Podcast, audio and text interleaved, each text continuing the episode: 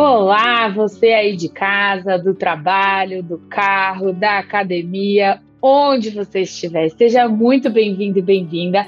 Esse é mais um episódio do Fala Compliance, uma trilha de conteúdos especial dentro do podcast Bytes and Business da Nelway. A ideia é a gente trazer um monte de gente de peso do mercado para falar sobre compliance, como ele é, trazendo temas super importantes dentro do nosso dia a dia, da prática de compliance, tudo de uma forma bem descontraída e didática, por isso aí o nome Fala Compliance. E eu sou a Luciana Silveira, sou Chief Compliance Officer na Nelway e espero que você aproveite esse episódio. E hoje a gente vai falar sobre cultura ética nas empresas. O que é, como promover e, mais importante, como medir. Para falar desse assunto, trouxe aqui a Cristina Bezerra, diretora de compliance para a América Latina da Striker. Cris, muito obrigada pela presença. Estou muito feliz que deu certo para a gente bater esse papo e seja muito bem-vinda. Muito obrigada, Lu. Um prazer estar aqui, ainda mais falar de um tema que para mim é uma paixão, cultura. Que ótimo, maravilha. Então já vamos, vamos dar esse kickoff, esse pontapé inicial. Eu acho que a gente estava aqui falando um pouquinho antes de a gente começar, é, que é um tema um pouquinho diferente de falar sobre o programa em si, né? Cultura ética e programa de, de compliance tem tudo a ver uma coisa com a outra, mas não é exatamente a mesma coisa. Então, quando a gente fala de cultura ética, a gente não está falando de um programa de compliance bem estruturado, ou de um programa de compliance eficiente, de um programa de compliance eficaz. A gente está falando da cultura. Mas é possível a gente ter uma cultura ética sem um programa de compliance? Uma coisa vive sem a outra?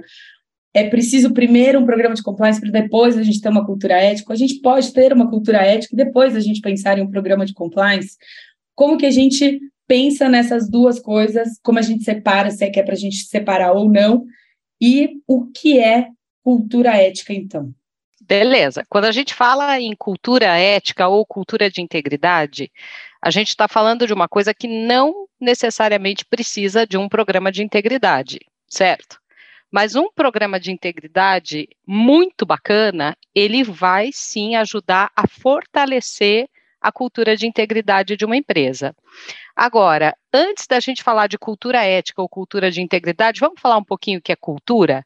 Então, Olá. a cultura, bom, existe um escritor que é chamado pai né, da cultura corporativa, que é o Edgar Chain, e ele fala que a cultura é aquilo que você percebe, ou seja, é um conjunto de atitudes que foram sendo realizadas por um grupo de pessoas ao longo do tempo e aquilo funcionou.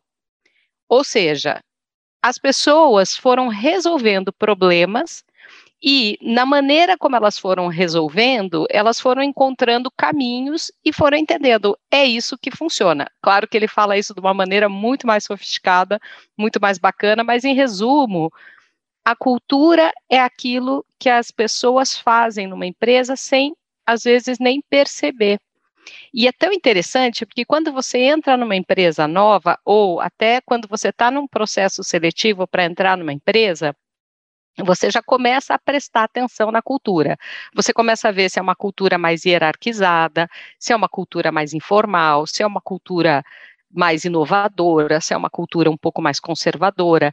E como é que você observa isso? E aí o Edgar Chain dá ótimos elementos, eu nunca me lembro de todos, mas ele fala, por exemplo, dos artefatos, né?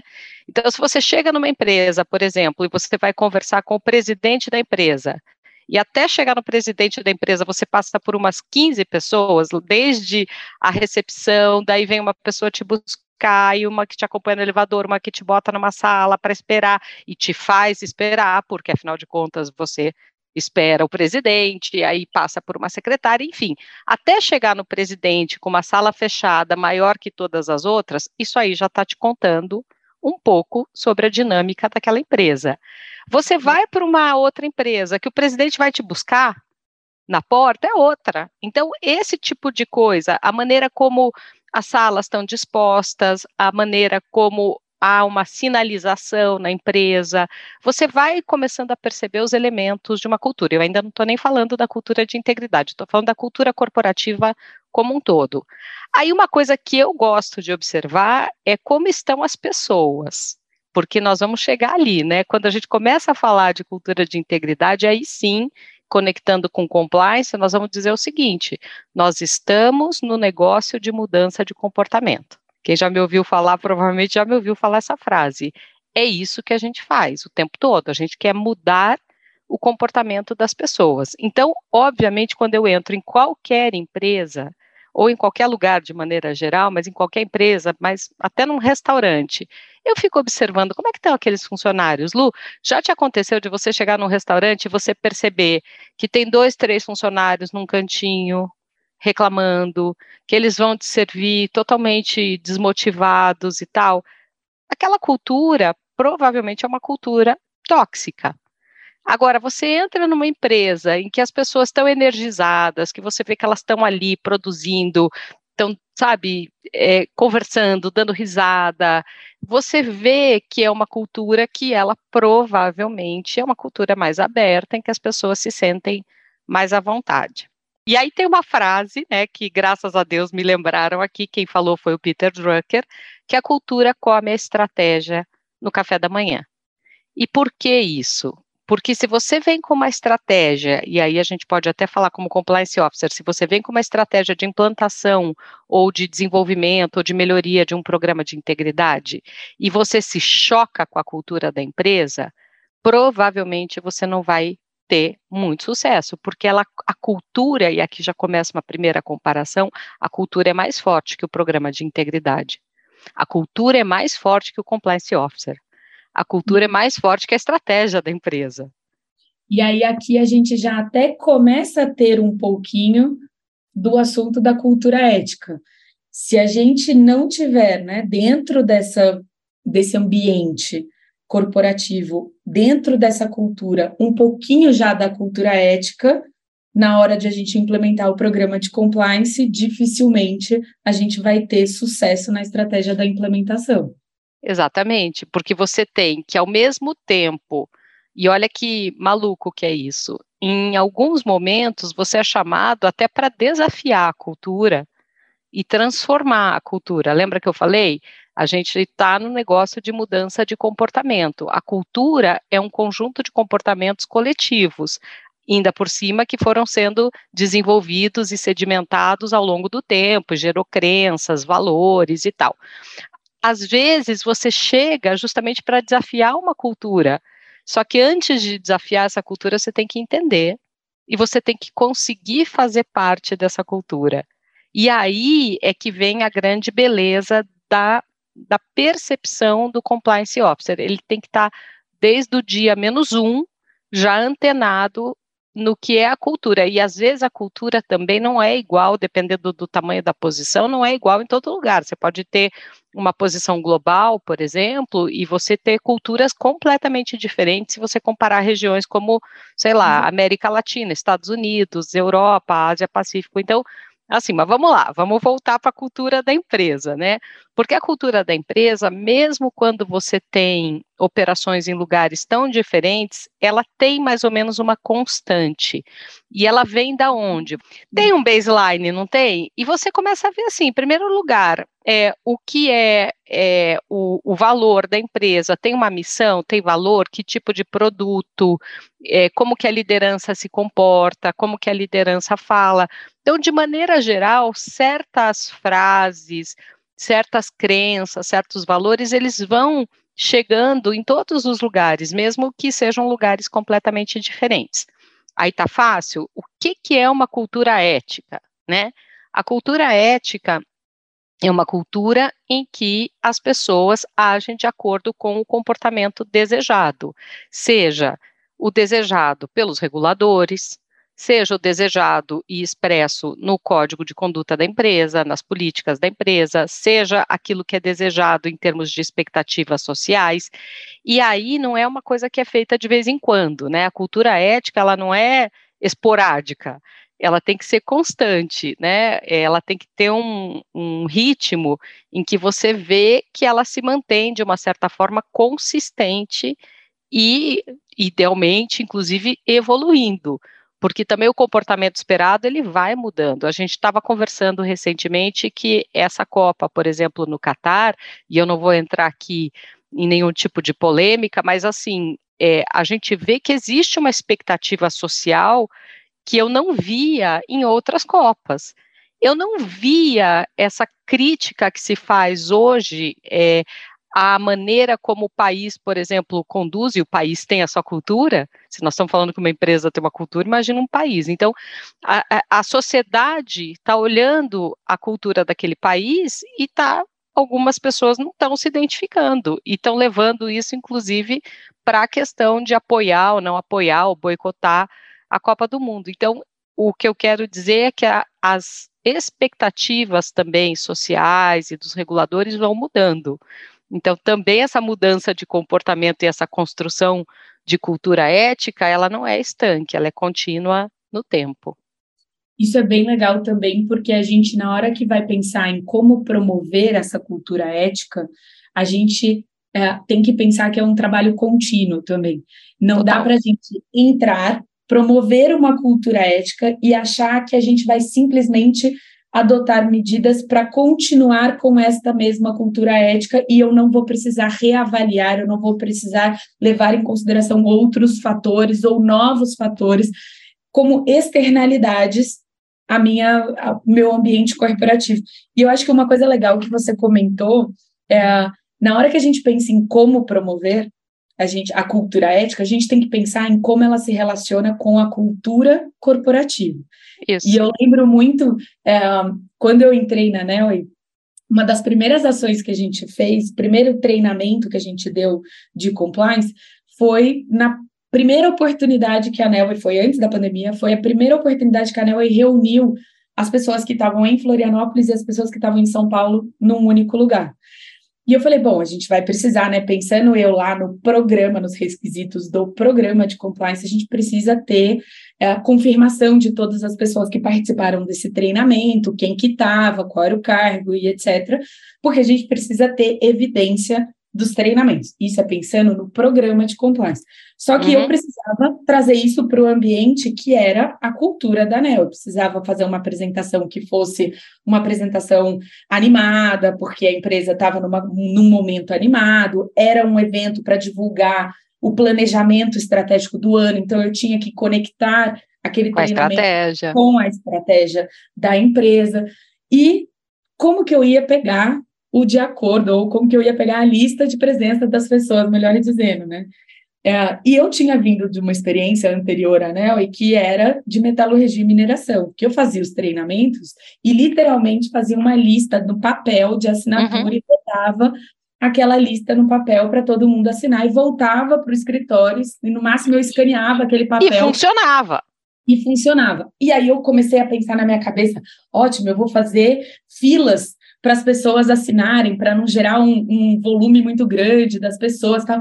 E eu lembro da menina uh, do, do RH olhando para mim assim, como se eu fosse um ET, porque a claro. média de idade aqui na NEL está liberando seus 20 alto, e a pessoa 20 baixo às vezes, mas a, a pessoa do Recursos Humanos de GG olhou para mim e falou assim, mas por que você não usa um QR Code? Claro. Isso foi antes da pandemia. E eu nunca tinha usado um QR Code. E naquele ambiente, naquela cultura, era extremamente comum o uso de recursos tecnológicos. Afinal de contas, é uma empresa de tecnologia. Então, o uso de QR Code já era uma coisa assim super comum. E eu falei, lógico, eu preciso entrar nessa cultura. Para eu trazer os meus treinamentos de compliance e falar a mesma língua que eles, eu preciso entrar também no que é o modus operandi deles de receber. E, e, e você está falando uma coisa, Lu, que parece básica. De repente você podia até ter pensado em fazer uma apresentação super antenada e conectada com a cultura da empresa, que é uma cultura mais jovem, mais ágil, mais tecnológica e tal, e ter falhado Exato. na lista de presença. Então, eu acho que você trouxe um exemplo muito legal que como promover uma cultura ética é igual o diabo, mora nos detalhes. E você tem que olhar para tudo. Para você ter uma ideia, uma vez eu estava preparando um, um, treinamento e a gente estava num contexto na empresa de trabalhar muito o tema de respeito no ambiente de trabalho, diversidade, inclusão e tal. E a gente fez umas cartas, uns cases que iam mostrar situações ali de corrupção que aconteciam no dia a dia ou que poderiam acontecer potencialmente, né, naquele dia a dia daquela empresa. E aí, quando a gente é, fez as cartas, tinha uma pessoa que iria ceder, porque era como se fosse um role play game, assim. Então, a, existia uma pessoa que iria ceder a uma oferta de corrupção e a outra pessoa que iria observar, seria o bystander.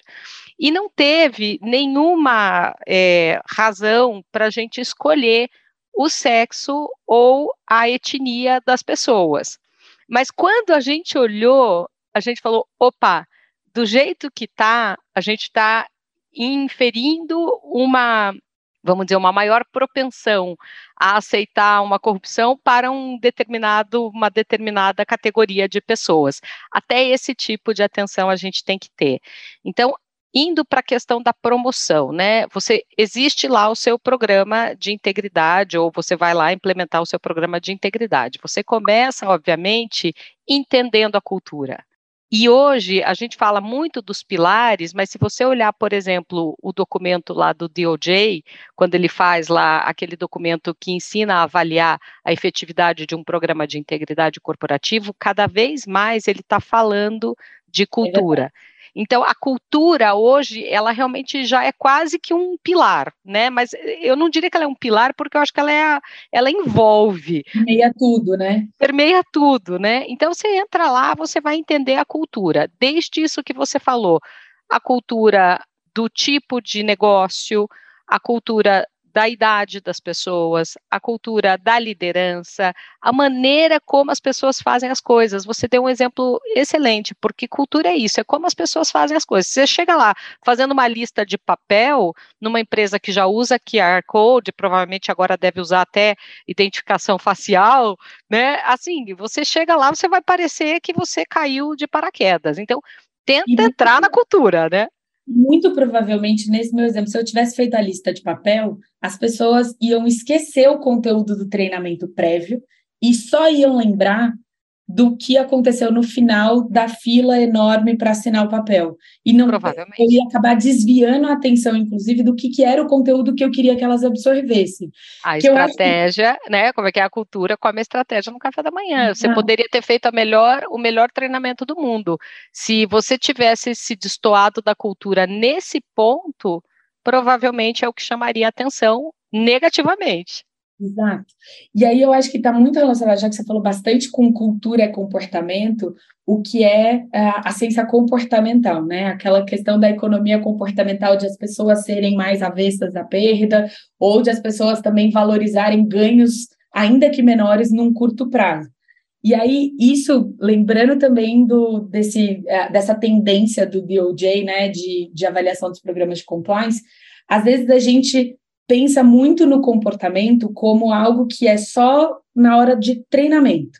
Só que é, existem, é, mesmo nas políticas, nos procedimentos, nos controles internos, um incentivo a um determinado comportamento. Sim. E é até na construção dessas, desses documentos que a gente tem que pensar o que eu estou incentivando em termos de comportamento com essas regras.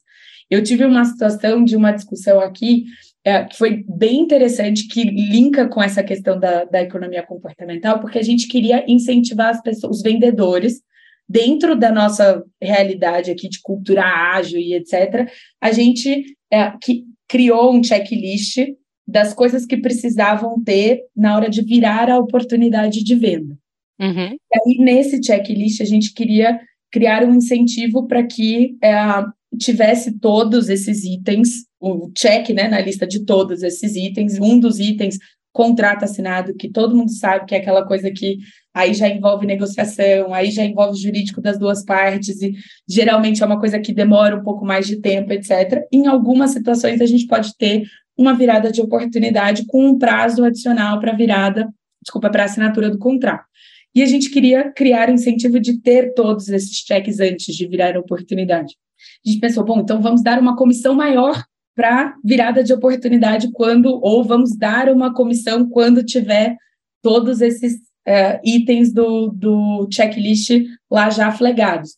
Só que se a gente pensar que as pessoas vão valorizar um ganho de comissão, ainda que menor, se tiver a virada de oportunidade rápida e negociar o contrato demora mais, e ela vai ganhar uma comissão maior só daqui, sei lá, eu quantos meses, talvez eu esteja, na verdade, criando um incentivo para ela virar oportunidade sem todos os itens flegados. Sim.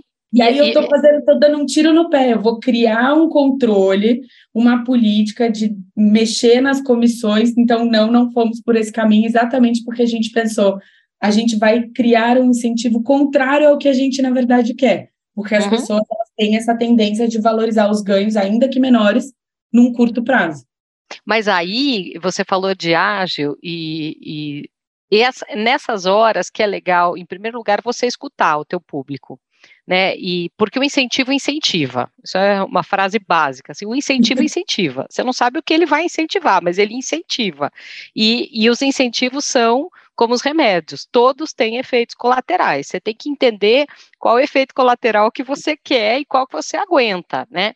Então, assim, para fazer uma coisa dessa, por exemplo, a melhor coisa é conversar com as pessoas e entender Vamos lá, o que está pegando? O que, que pegaria para você fazer esse checklist desse jeito? O que, que seria melhor para você? Virar rápido ou ter o checklist? E tentar entender quais são as áreas de atrito. E aí, quando a gente fala em, em comportamental, né, em, em, ciência comportamental, eu adoro o Dan Ariely.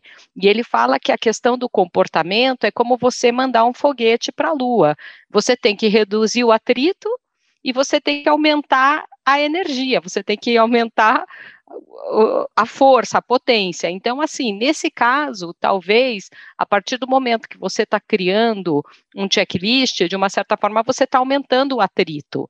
Então, o que, que você teria que fazer para motivar ou para deixar esse atrito menos é, vamos dizer, difícil, né, de, de ser alcançado no caminho lá é, do fechamento, que é a coisa que eles mais gostam. Aliás, se você conversa com o vendedor, o cara é drivado total, ele a vida dele é por fechar, eles comemoram e tal. Então, aí também entra a questão da cultura. Se você vai promover uma cultura numa empresa de vendas, você tem que andar, o teu programa de compliance tem que andar e, se eu estou falando, você vai promover uma cultura de integridade numa empresa de vendas, o teu programa de integridade, ele tem que andar para a passo com a venda.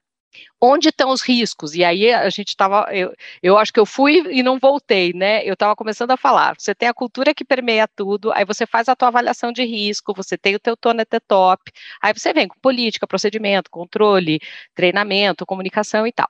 Mas quando você está montando esse programa, você tem que entender, bom, dentro da cultura, se essa é uma cultura realmente voltada para resultado, voltado para venda, vamos identificar aqui quais são os principais riscos de compliance e trabalhar fundamentalmente para que o teu programa de compliance não pareça alguma coisa que vai impedir a venda e pelo contrário, que ele vai ajudar a tua venda a ser mais sustentável, ser mais segura, ou que você não vai perder market share porque é, recebeu uma penalidade que você não vai poder operar em determinado mercado, enfim. Então, é, é, a promoção é muito também no caso a caso, dependendo do tipo da cultura corporativa que você está inserido, a promoção da cultura de integridade, ela vai depender totalmente da cultura e da estratégia daquela empresa. Se é uma empresa que pensa mais a longo prazo, legal, você tem mais tempo de construir um programa e ir trabalhando mais aos poucos. Se é uma empresa que já passou por uma experiência traumática, já teve, já, já teve algum tipo de penalidade e tal, o timing é outro. Então, é, é, assim, eu não poderia te dizer como promover uma cultura de integridade é, é, como uma receita única, vai depender realmente da cultura e do momento daquela empresa. E mais do que o momento daquela empresa, do momento daquelas pessoas, porque às vezes a empresa está no momento e as pessoas estão em outro também. Isso acontece, às vezes tem uma desconexão entre para onde queremos ir, mas onde as pessoas estão. E às vezes você tem que trazer a pessoa pela mão. Eu, por exemplo, gosto muito daquele compliance parceiro, aquele compliance que chega e fala ali, ó, vamos junto, né? Me ajuda a te ajudar, eu vou te empoderar para tomar as melhores decisões. Isso está lá no meu LinkedIn, inclusive, como meu propósito, né? Empoderando as pessoas e as empresas para tomarem as melhores decisões todos os dias. Só que para eu empoderar as pessoas para tomarem boas decisões, elas têm que entender o que é uma boa decisão em primeiro lugar. Em segundo lugar, o que é risco, porque o risco que eles enxergam não é o mesmo tipo de risco que eu enxergo. Então, antes de dizer assim, compliance parceiraço, vamos entender qual é a necessidade daquela pessoa. Às vezes você tem que dar dois passinhos para trás, fazer um trabalho de base, entender em que momento que aquelas pessoas estão e se elas já estão maduras o suficiente para começarem a assumir mais é, protagonismo né, em relação às decisões de compliance. Faz sentido isso que eu estou te falando, Lu? Faz super sentido, faz super. E eu acho que também a gente, falando de propósito, a gente vive muito no dia a dia essa hoje, né, essa tendência de ver os compliance cada vez mais parceiros, Sim. que eu acho que essa é, abandonando ou deixando para trás essa ideia do compliance polícia, do compliance que está aqui para punir as pessoas, e isso também, para mim, está muito relacionado a trazer cada vez mais essa multidisciplinariedade para dentro da atuação do compliance, porque tudo que a gente está vendo aqui, que a gente está discutindo dessa, uh, dessa ciência comportamental, vem da psicologia, vem da economia, vem da administração, vem de outras áreas. Marketing. Do marketing também. Se a gente tivesse ficado ali só fechadinho, talvez no mundo do jurídico, que foi o pontapé inicial, talvez, para a atuação em compliance, a gente talvez não tivesse conseguindo trazer os melhores programas de compliance e não tivesse conseguindo trazer essa parte de cultura ética realmente para dentro das empresas. E aí o que é, eu, por exemplo, nunca fiz é, foi medir a cultura ética. É, já medi a eficiência, já medi a eficácia dos programas de compliance que eu implementei, já implementei do zero, já cheguei em um nível de maturidade com certificação, inclusive, para trazer esse acompanhamento de níveis de eficiência, os indicadores de eficácia e etc. Mas a gente, quando a gente vê uh, esse olhar voltado para o programa de compliance, a gente não necessariamente tem nos nossos indicadores a cultura ética em si. Então, é, queria abrir aqui um espacinho. Eu não tenho essa experiência, não sei você, queria ouvir um pouquinho é, de como medir a cultura ética? Como que eu falo dentro do, da empresa, para a minha diretoria, para os meus colaboradores, ou até mesmo para o meu conselho? Olha, temos uma cultura ética e aqui estão os nossos indicadores. Olha, a, a cultura ética ela pode ser medida sim, mas ela tem, a gente tem que entender o seguinte, que ela é mais ou menos como o ar, né? Você sente na ausência. Então, se você tiver sem ar, você vai saber que você está sem ar.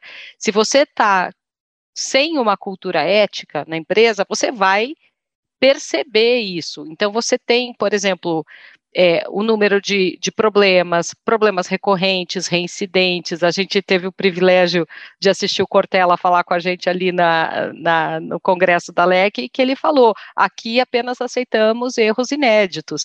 Se você vê que a tua empresa continua cometendo os mesmos erros, se ela continua tendo os mesmos problemas e que é, não está avançando, ali você provavelmente não está diante de uma cultura ética. Mas a cultura ética você percebe sim pela maneira como vão mudando os teus casos, por exemplo, no teu canal de denúncias. Eu sempre falo que o canal de denúncias é um instrumento maravilhoso de medida de cultura você consegue entender como está a cultura da tua empresa pelos casos. E é tão triste quando às vezes o compliance officer desperdiça essa oportunidade, porque às vezes ele quer focar naqueles casos que são considerados do ponto de vista regulatório mais graves, por exemplo, suborno, corrupção, competition, né? Os tradicionais. Mas se você eh, ouve, por exemplo, a voz do teu colaborador, porque o canal de denúncia ele dá uma voz direta para o colaborador até o compliance officer.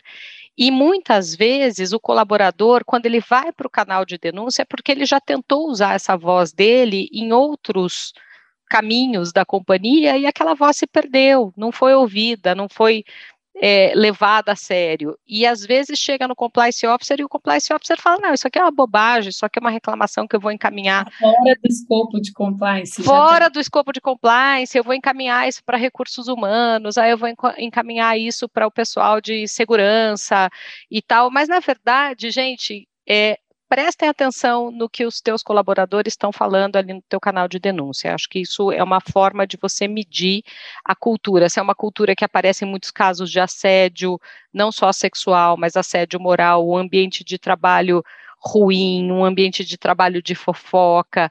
Tem empresas, por exemplo, que você recebe de repente assim um pico de casos quando há uma mudança de gestão. Isso te fala alguma coisa sobre aquela equipe. É uma equipe coesa, tem uma cultura ali que provavelmente qualquer gestor que coloque ali vai ter dificuldade. Então, você tem vários indicadores que você consegue extrair interpretando o que vem no seu canal de denúncia. Segundo, ouça as pessoas. Recentemente eu tive o privilégio de ouvir o podcast da nossa é, country, é, da nossa general manager para América Latina, da Striker, e ela fala: escute as pessoas.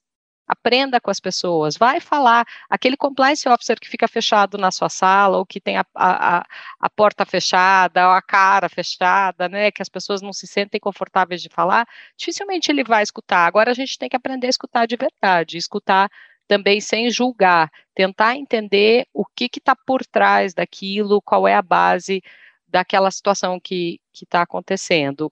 Outros caminhos são os caminhos tradicionais mesmo, né? Número de fraude. Existem os relatórios, existem os benchmarks, que a gente sabe o que é uma curva normal de fraude.